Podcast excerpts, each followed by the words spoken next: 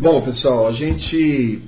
Algo que tem muito me incomodado é essa questão da correta interpretação da palavra, do estudo de como nós devemos estudar a palavra, a palavra como um todo, as muitas verdades da palavra, elas estão centradas na pessoa de Cristo.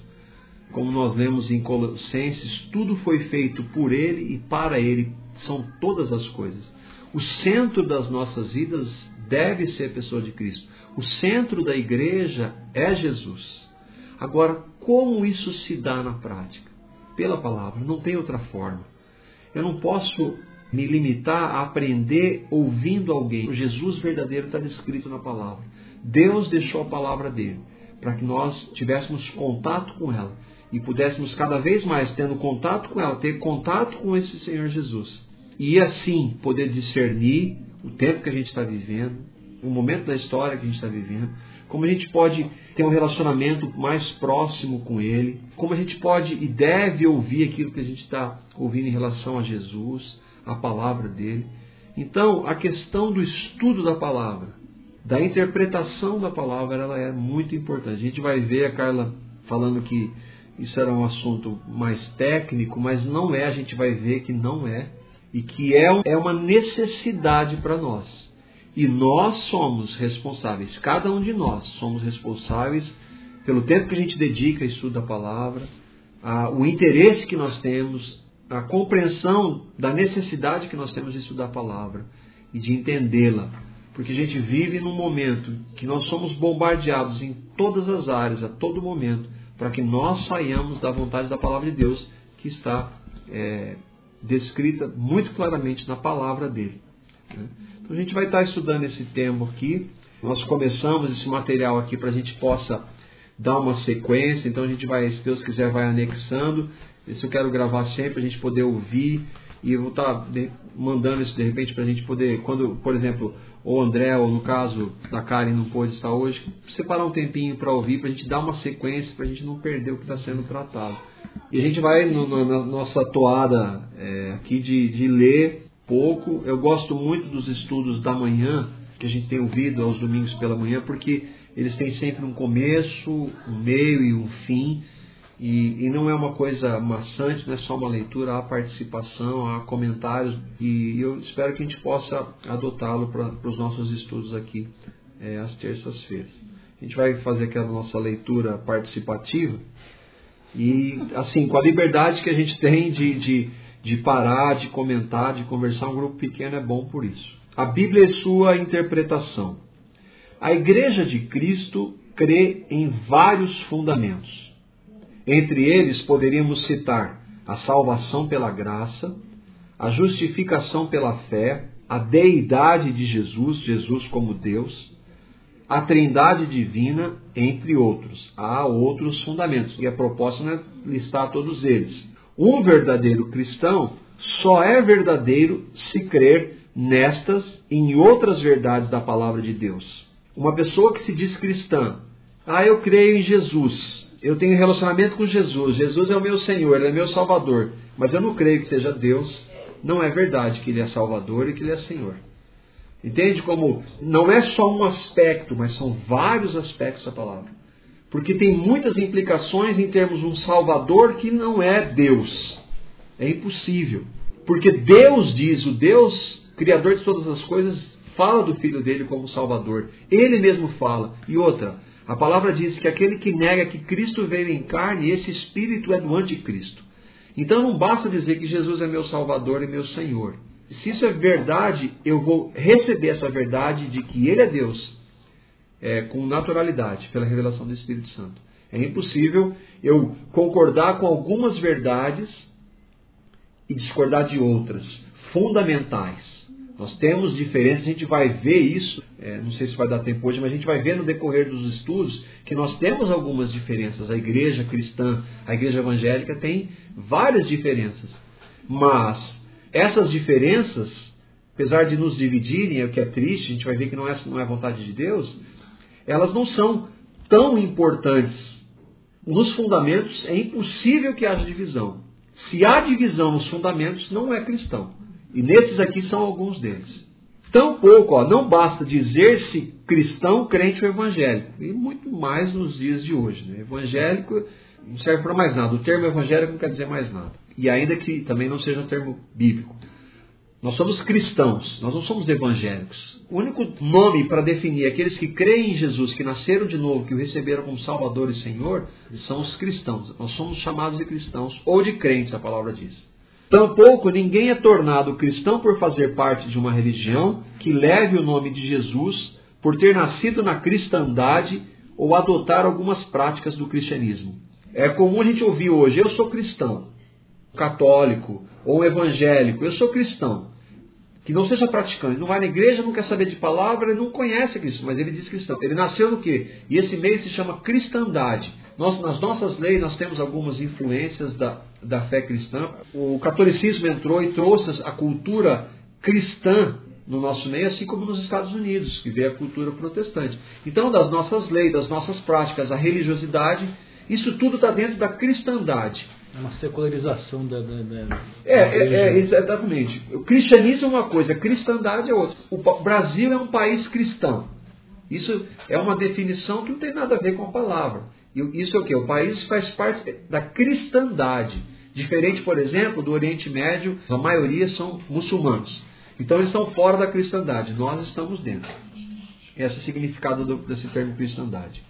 A Bíblia, que é a palavra de Deus, outro fundamento da fé cristã, é clara nesse sentido em várias de suas passagens. O próprio Cristo foi taxativo nesse aspecto. Nós já lemos esse texto, mas aqui Jesus está sendo muito claro em relação a que dizer-se cristão não é necessariamente verdade. Nem todo o que me diz Senhor, Senhor entrará no reino dos céus, mas aquele que faz a vontade do meu Pai, que está nos céus. Muitos naquele dia hão de dizer-me: Senhor, Senhor, porventura não temos nós profetizado em teu nome, e em teu nome não expelimos demônios, e em teu nome não fizemos muitos milagres? Então lhes direi explicitamente: Nunca vos conheci, apartai-vos de mim, os que praticai a iniquidade. Mateus 7 a 21 e 23. Quantos hoje não se dizem cristãos por fazerem isso? Expulsar demônio, fazer milagre e profetizar. É verdade que essas são reflexos de um cristão? São. Expulsar demônios, Jesus fez isso. Os profetas profetizaram, trouxeram é, ensinos da palavra de Deus. Milagres. Fizeram maravilhas? Fizeram.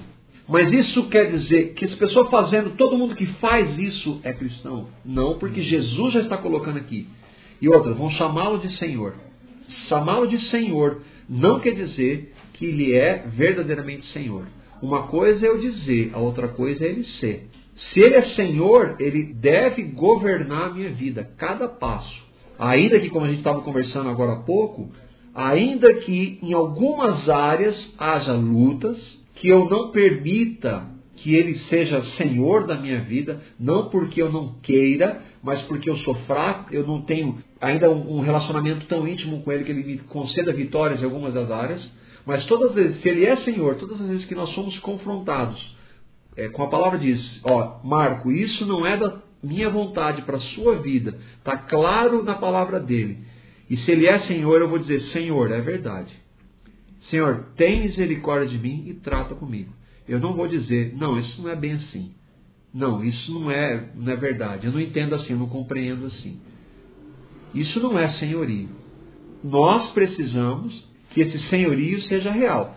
Dizer Senhor, Senhor, Jesus falou, nem todo que me diz Senhor, Senhor. E outra, não é que ele conheceu e deixou de conhecer. Não é que eles tinham um relacionamento e deixaram de ter. Não. Ele nunca conheceu essas pessoas. Iniquidade aqui é o pecado. É uma predisposição, é um desejo, uma prática de viver no pecado. Mas como alguém que diz que tem temor a Deus e prefere viver na prática do pecado. Por isso que os cristãos não vivem mais na prática do pecado.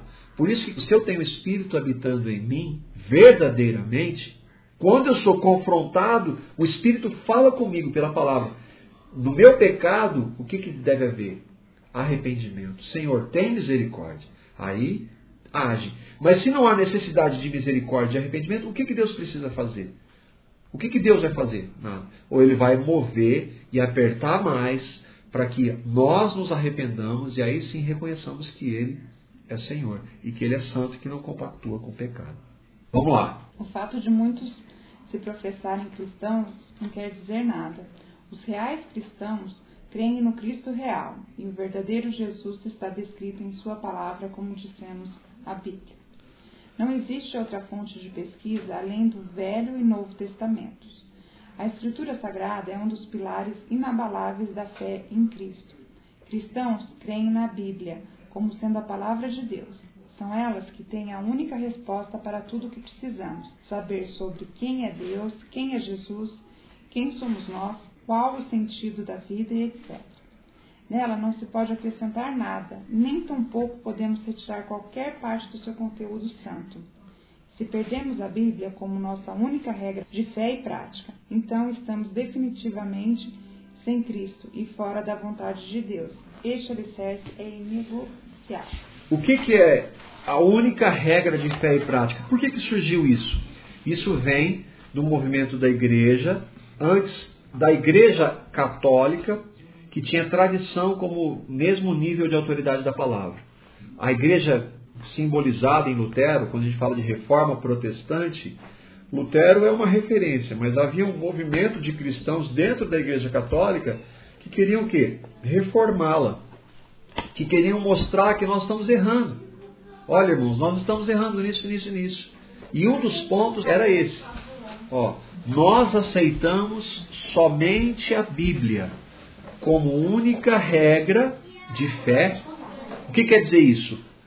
Falou de Deus é, tem que estar tá na Bíblia. Falou de Jesus? É, conhecer Jesus é o Jesus que está na Bíblia. Qualquer coisa que for contra a palavra, eu não aceito, eu rejeito. Mesmo que aconteçam coisas sobrenaturais. Ouvindo um pastor americano, que eu gosto muito, ele falou assim: ainda que porque havia um movimento lá numa, numa grande igreja nos Estados Unidos, na cidade dele, ainda que os mortos ressuscitem, se não for anunciado Jesus Cristo e este crucificado, eu não vou seguir eles. E isso vai acontecer quando o anticristo se manifestar, porque a Bíblia diz que ele vai fazer sinais e prodígios as mesmas palavras porque Jesus fez. Jesus fez sinais e prodígios. E você pega no original, o que o anticristo vai fazer são sinais e prodígios da mentira. E muitos vão segui-lo. Então, ainda que aconteça coisas que nós não consigamos explicar, sobrenaturais, se estiver contra a palavra de Deus, nós não podemos aceitar. Porque nós vivemos por fé e não por vista. E vai haver um momento, já acontece, coisas sobrenaturais, e não estão, o ensino desses líderes não está pautado na palavra. Nós não devemos aceitar. A palavra de Deus, única regra que nós temos de fé e de prática. Como é o meu andar com Cristo? Como é o meu andar em santidade? A palavra vai dizer. Como deve ser o meu casamento? Como eu devo tratar minha esposa, os meus filhos? Como eu devo viver em comunidade? Como eu devo trabalhar? Ou melhor, o que Cristo faria em cada passo que eu dou? Se a gente fizesse essa pergunta, Senhor, o senhor faria isso que eu estou fazendo agora? Muita, a gente, muita coisa ia mudar. Porque não é isso que nós cremos. Nós nascemos de novo, Cristo veio habitar em nós pelo Espírito. Não é isso que a gente crê? Então, se é isso, Jesus faria isso. Nós, como cristãos, sabemos que muitas coisas que nós fazemos, ele não faria. Não tem como você negar isso. Não tem como você botar pano quente. O que, que eu tenho que fazer? Senhor, tem misericórdia de mim, é verdade, Senhor, me perdoa. Eu já fui perdoado. Eu já fui totalmente perdoado pelos meus pecados em Cristo. E por ter sido perdoado e por crer que Ele habita em mim, então, Senhor, vem plenamente habitar na minha vida, vem me dirigir em todas as áreas da minha vida. E todos nós estamos sendo tratados nesse sentido. Cremos que a Bíblia é a palavra de Deus porque ela mesma se autodefine assim. Toda a Escritura é divinamente inspirada e proveitosa para ensinar, para redarguir, para corrigir, para instruir em justiça. 1 Timóteo 3,16. Sabendo, primeiramente isto, que nenhuma profecia da Escritura é de particular interpretação, porque a profecia nunca foi produzida por vontade de homem algum, mas os homens santos de Deus falaram inspirados pelo Espírito Santo. 2 Pedro 1, de 20 e 21. Olha a palavrinha aí entrando aí. Né? Primeiro, esse texto que a gente já falou algumas vezes, que é a nossa base. Toda a escritura, ela foi o que? Divinamente inspirada. E o texto vai falar aqui que foram homens santos que escreveram a palavra. Ela foi divinamente inspirada. Deus dirigiu aqueles homens, aproximadamente 40 homens, durante 1400, 1300 anos de espaçamento, uma coisa incompreensível para nós. Dirigiu aqueles homens para que eles escrevessem aquilo, isso aqui que a gente tem hoje. Alguns, em alguns casos, Deus literalmente ditou. Em outros casos, Deus iluminou aqueles homens para que eles escrevessem na linguagem deles. Mas o fato é, a Bíblia é a palavra de Deus. Ainda que eu não compreenda tudo, ainda que eu não aceite algumas coisas, ainda que há pontos difíceis de compreender, a Bíblia é a palavra de Deus. E aí a gente vai ver, a gente precisa saber, primeiramente, isso, que nenhuma profecia da Escritura, e quando se fala de profecia, a gente já pensa em coisa do futuro, mas não é. É tudo que está escrito na palavra. É de particular interpretação. Isso é importante. Se tem só um pequeno grupo entendendo uma passagem e a maioria dos cristãos entendem de maneira diferente aquela passagem e é contra aquela interpretação, cuidado. A palavra não é de particular interpretação. Não é eu leio e entendi isso aqui para mim. É para mim só. Não. Ela não é de particular interpretação. Porque a profecia não foi produzida por vontades de homem algum. E aí sim, homens santos de Deus foram inspirados, movidos pelo Espírito Santo para escrever o que eles escreveram. Apesar de, no decorrer da história da igreja, muitos terem desacreditado a palavra de Deus, sempre houve um remanescente que jamais abriu mão da fé na infalibilidade e na autoridade máxima das Escrituras. O que, que é isso aqui? A palavra de Deus é infalível. Ela não contém erro. Não existe nenhum erro na palavra de Deus.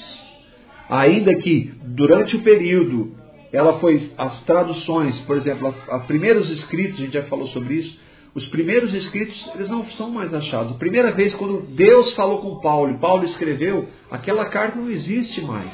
Paulo, por exemplo, escreve a carta aos Coríntios e ele manda aquela carta para aqueles irmãos da cidade de Corinto, por isso Coríntios.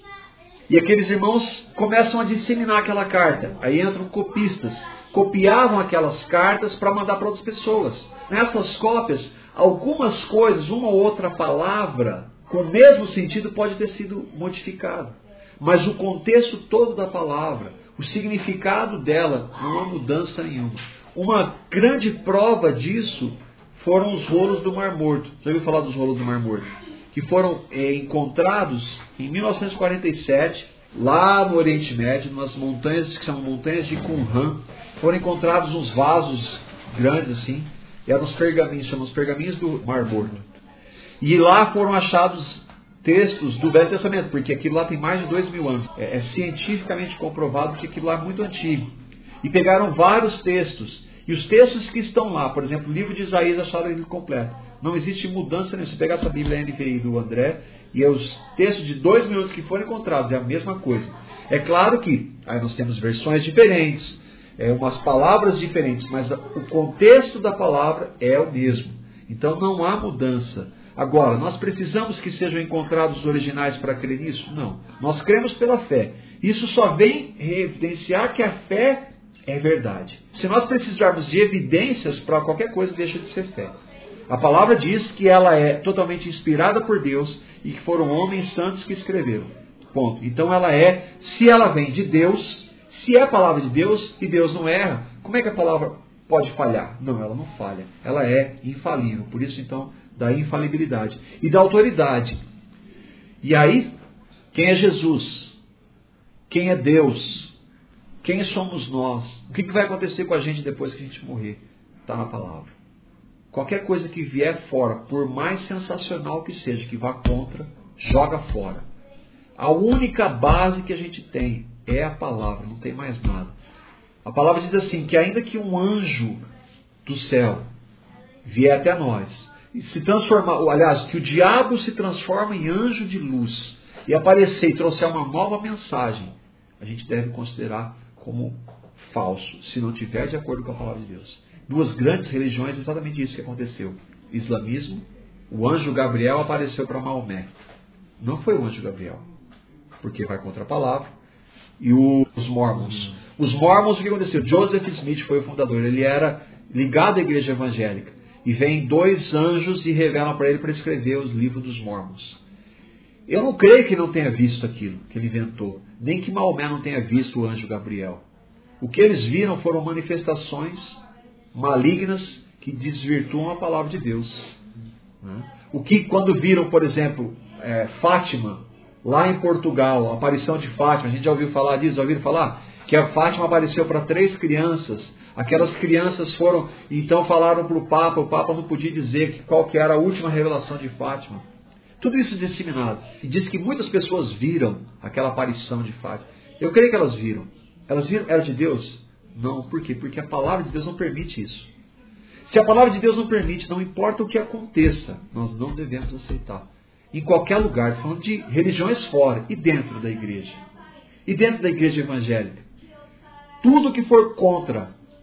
Eu estou falando que vocês precisam examinar, nós precisamos examinar se está de acordo com a palavra de Deus. E em nossos dias não poderia ser diferente.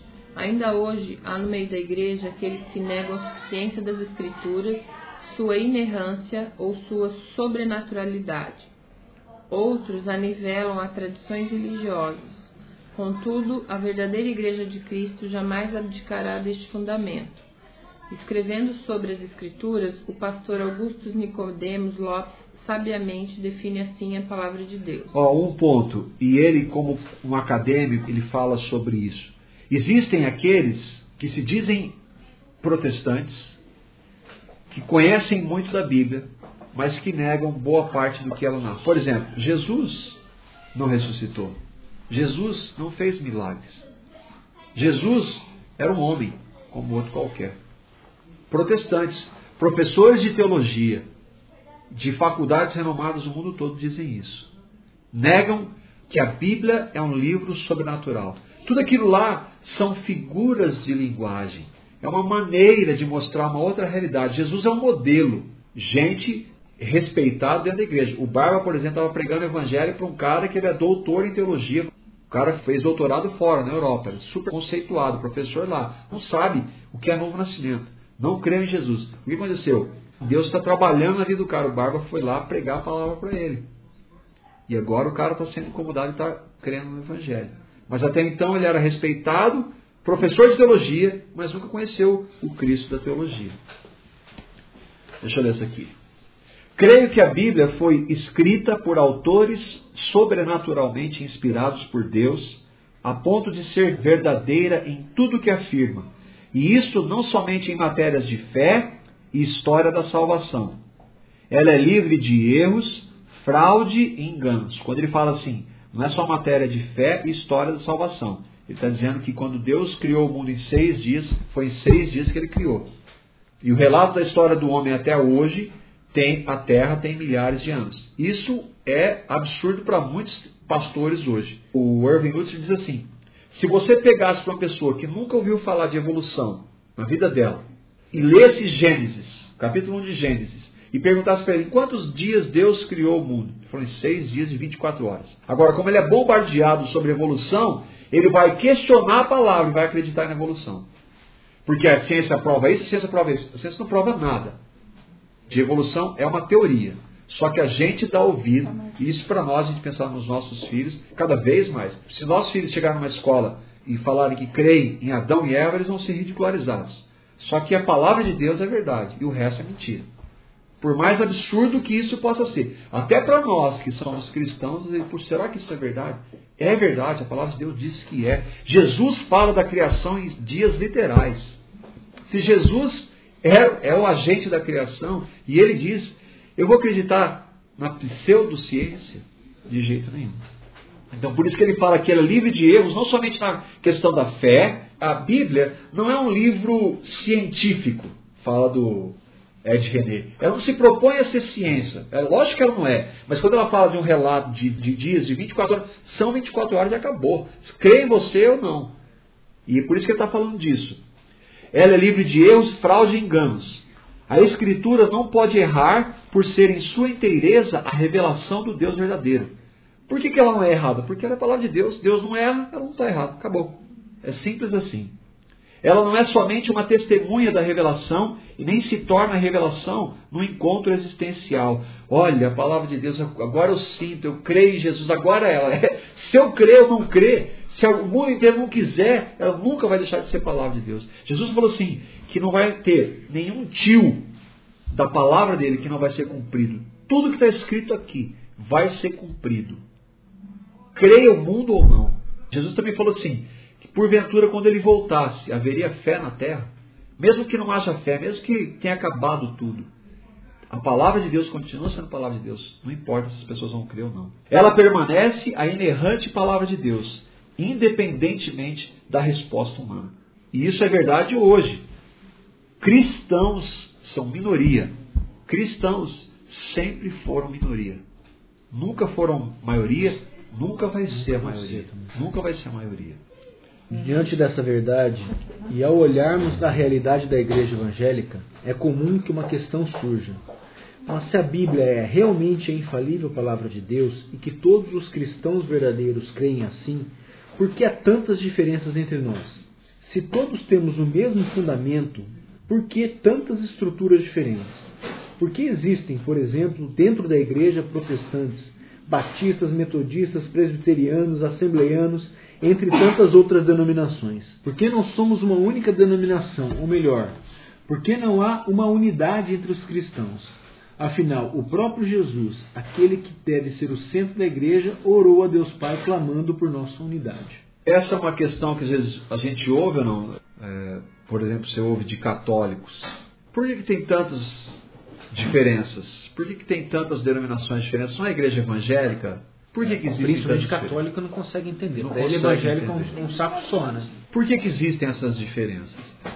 Porque nós todos não professamos a Cristo.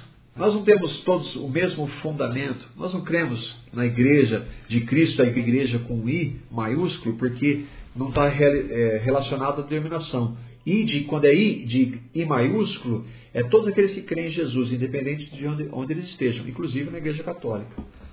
A gente sempre fala da Igreja Católica como não sendo uma igreja cristã, por quê? Porque eles negam, a partir da cúpula, verdades fundamentais, como, por exemplo, a salvação pela graça única e exclusivamente. Agora, que há cristãos lá dentro, eu creio que, que haja, que creem nisso e não concordam. Assim como a gente não concorda com algumas coisas onde a gente está independente do lugar que a gente esteja. Mas a questão é por que, que se é uma só palavra, um só Senhor, um só mediador, por que a gente tem tanta diferença? Será que a questão, a culpa é de Deus? Será que a palavra de Deus não é clara, tão clara, que a gente possa ter unidade em tudo? Vamos raciocinar em relação a isso.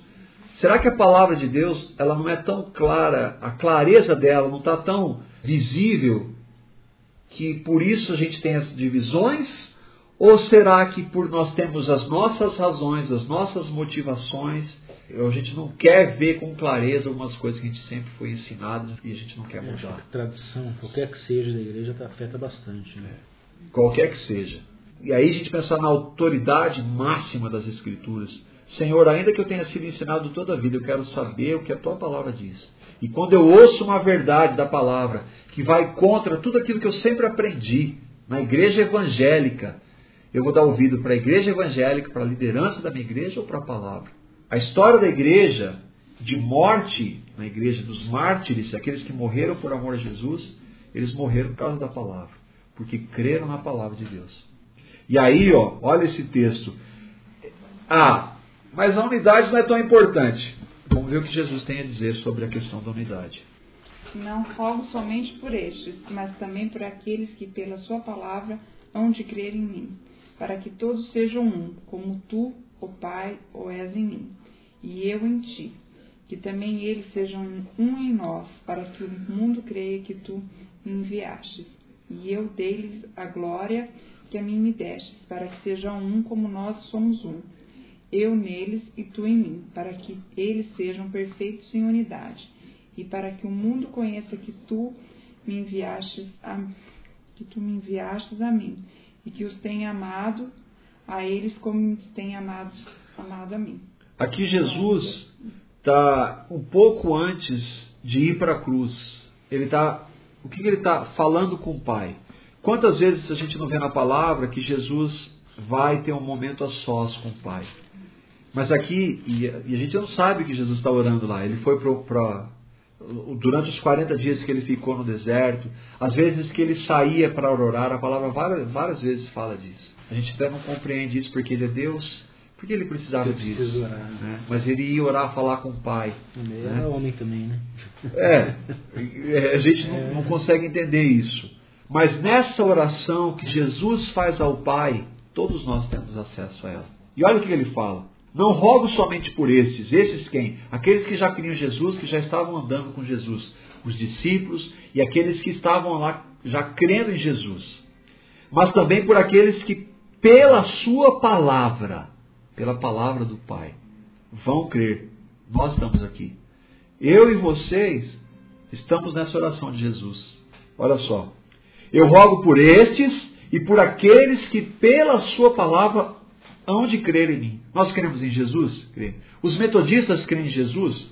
Que- Vamos partir do princípio que aqueles que estão lá, assim como tem batista que não crê, tem metodista que não crê, presbiteriano, ele é religioso, mas os cristãos que estão na metodista creem, os cristãos que estão na assembleia creem, na comunidade e em outras creem, Jesus creem. Jesus está orando pela nossa unidade, para que todos sejam um como tu, ó Pai, o és em mim. Aí arrebenta com a gente. Existe unidade nesse nível? É lógico que não. Jesus, o Espírito Santo e Deus Pai, três pessoas, um Deus. Olha que nível de unidade que Jesus pede para a igreja. Eu quero, Pai, e eu rogo a Ti, Pai, que eles, os cristãos, sejam um, assim como eu e Ti somos um. Se Jesus está pedindo isso, quer dizer que isso é possível. Isso é possível. Agora, isso acontece na prática? Eu lhes dei a glória que a mim me deste, para que seja. E olha só, para que, que ele pede isso? Algumas razões. Que eles sejam um em nós, para que o mundo creia que tu me enviaste. A nossa unidade, a unidade da igreja, iria mostrar, olha só, a unidade deles mostra que o Jesus que eles creem é o Jesus verdadeiro. Mostra que os Deus que eles creem, que Jesus que eles creem, Deus o verdadeiramente enviou. Só que isso acontece. Olha só o que ele está falando, ó. Que também eles sejam um em nós, para que o mundo creia, que a nossa unidade mostre que Jesus é o único Salvador e Senhor. Eu neles, tu em mim, para que eles sejam perfeitos em unidade. Perfeitos em unidade. E para que o mundo conheça que tu me enviaste. Não há dúvida, eu não sei se vocês concordam, que o desejo de Jesus é para que a igreja, os cristãos, vivessem em unidade. E o patamar de unidade é o que? Jesus, Pai e o Espírito. Assim como o patamar do amor do marido para as esposas, é para nós essa, é como Cristo amou a igreja. Que é o contrário que acontece. Cada vez mais tem divisão do que a unidade. Da... Isso é uma triste E realidade. era entre denominações, né? a gente leu aqui. Tal, tal, tal. E hoje é na, na mesma tem as divisões dentro ainda da mesma. Não é nem É. igrejas mais, agora E aí, se- antes das denominações surgirem, É. ela sempre, a divisão sempre existiu. A gente vai ver quando que ela começa. Jesus demonstra claramente em sua oração ao Pai que seu desejo era que houvesse unidade entre aqueles que já criam e também se viriam a crer nele no decorrer da história.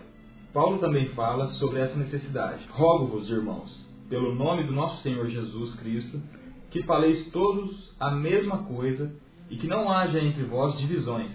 Antes, sejais inteiramente unidos, na mesma disposição mental e no mesmo parecer. Tá claro ou não? Rogo-vos, e a gente vai ver que Paulo está fazendo esse pedido, mas ele participa de uma divisão.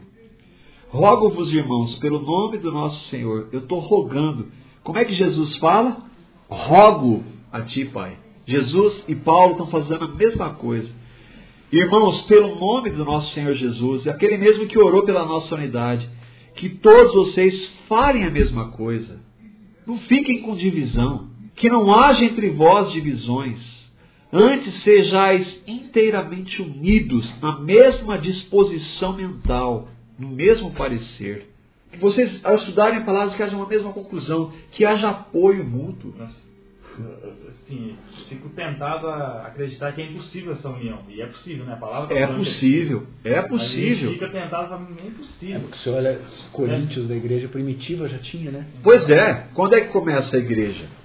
Quando que começa as divisões? A gente tá, ele está falando aqui. Quando e a gente vai a igreja ver. começou com divisão. E a divisão já começa. A gente vai falar sobre isso no decorrer desse estudo aqui, que apesar de nós, é possível. Apesar de eu não amar a Carla como Cristo amou a igreja, enquanto a gente estiver aqui, meu alvo deve ser esse. E o seu com a Karen e o seu com a Alessandra. Esse deve ser o nosso. Ah, isso não é uma língua. Olha que lindo, né? Mas isso nunca vai acontecer. Não. Paulo fala assim: eu esqueço das coisas que para trás. Eu não quero A gente saber. pensar, né? É impossível. Impossível. O que para nós é impossível, para o Senhor. É, eu tô falando. vou- a gente pode falar das mulheres. A gente pode falar do dever das mulheres também. Eu tô falando, é, né? Eu tô falando do dever dos homens aqui. amar, gente, principalmente quando a gente está naqueles dias. É, é. Deus que preparou isso. É consequência do pecado, mas tudo bem. Mas, Mas é mesmo isso. assim tem que amar. Então a gente, a gente continua nesse parágrafo aqui na semana que vem, se Deus quiser. A gente vai ver que a, a história da igreja há muitas divisões. né? Cheio de divisões. Mas a gente pode crer e pode buscar e deve buscar a unidade em Cristo, porque é a vontade dele. E a vontade dele é o que? É boa, é agradável e é perfeita, e é o melhor para nós. E se nós estamos fora da vontade dele, em qualquer área, inclusive nessa, a gente vai estar sofrendo. Amém? Amém.